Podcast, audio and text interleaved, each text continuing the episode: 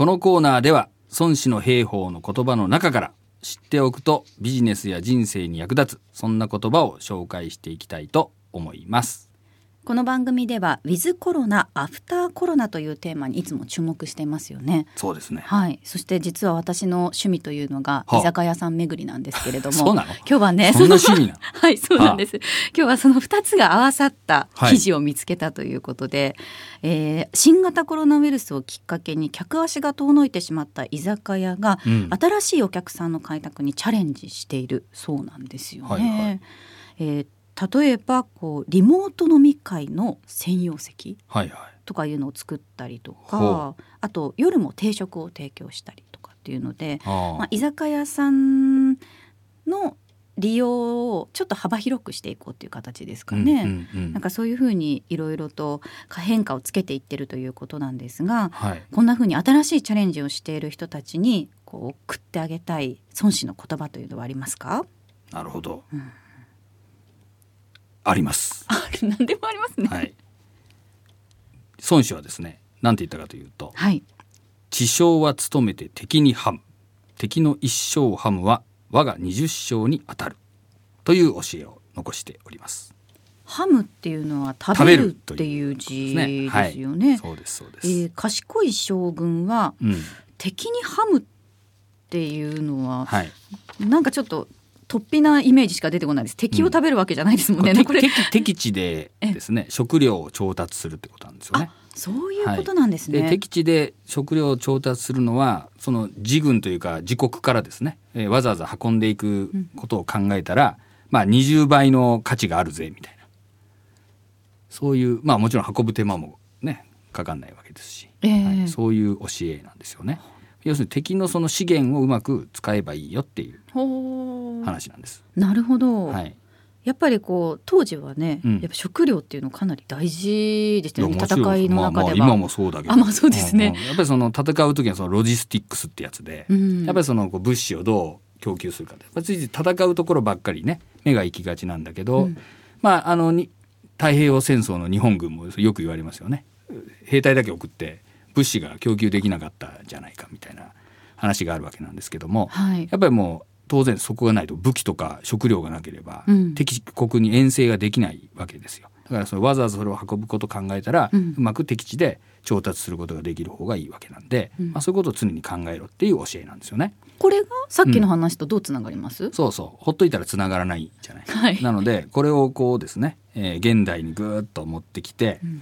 えー21世紀にこの孫武がいたとしたら何て言うかというとですねやはいはり敵の資源をうまく使えっていうことが言いたいわけなわけ、うん。何でもかんでも自前で調達しなくてもいいよと。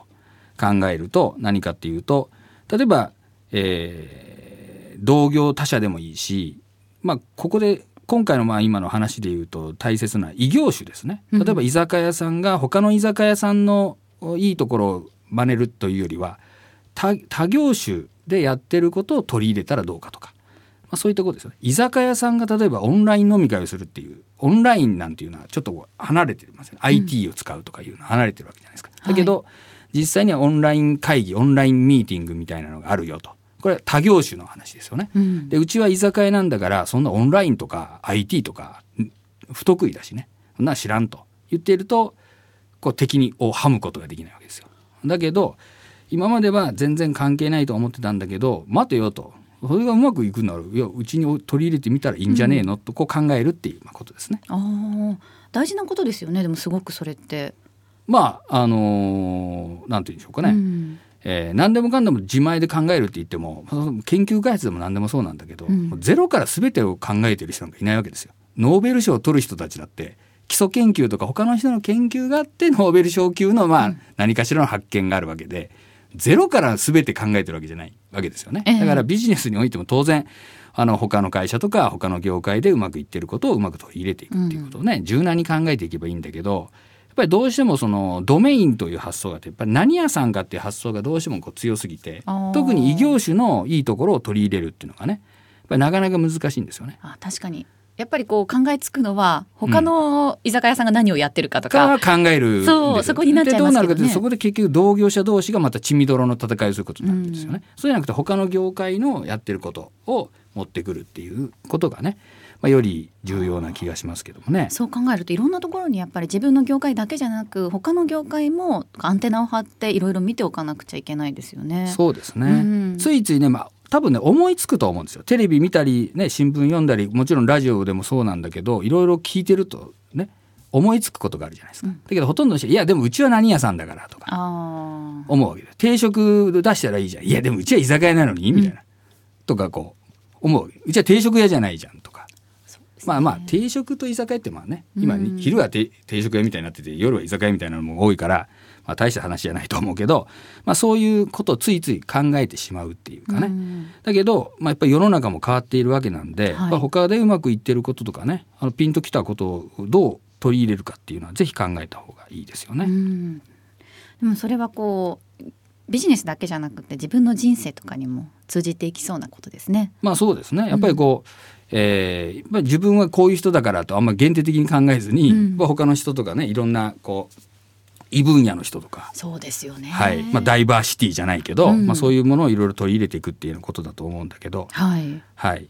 まああのね、まあもちろん丸パクリしてうん、ただのモノマネをやったんじゃ意味がないけど、やっぱちょっとそこでひねって、えやっぱりそこにい居酒屋ならではのこう工夫があるとか。自分らしさを出してうん。だからオンライン飲み会も家でやったってオンライン飲み会なわけだけど、やっぱりそれが居酒屋でやることによってもっとこういう価値があるよっていうことさえ言えればね、やっぱりそこには一定のオリジナリティがありますよね。生ビールが飲めるっていうだけで。うんいいですけどねそうよ自分でいちいちね、次に行ったりとか取りに行ったりとかしなくても、呼びは来るわけだし。ええはい。そうですね。まあ、そういう意味で言うとそれはいいかもしれませんね。だからまあそのためにももうちょっとこうブースっぽく仕切りを作ってみるとかね、まあ、そんなのやったらいいかもしれないんだけど、まあ、そうやってこう設備を整えればまたそれも差別化になりますよね。なるほど。全部が全部一からやる必要はないそうそうよそでうまくいってるのをうまく取り入れていくっていうですねそれは敵にハムと。考えたらいいですよっていうことですね。今日も大変勉強になりました。はいありがとうございました。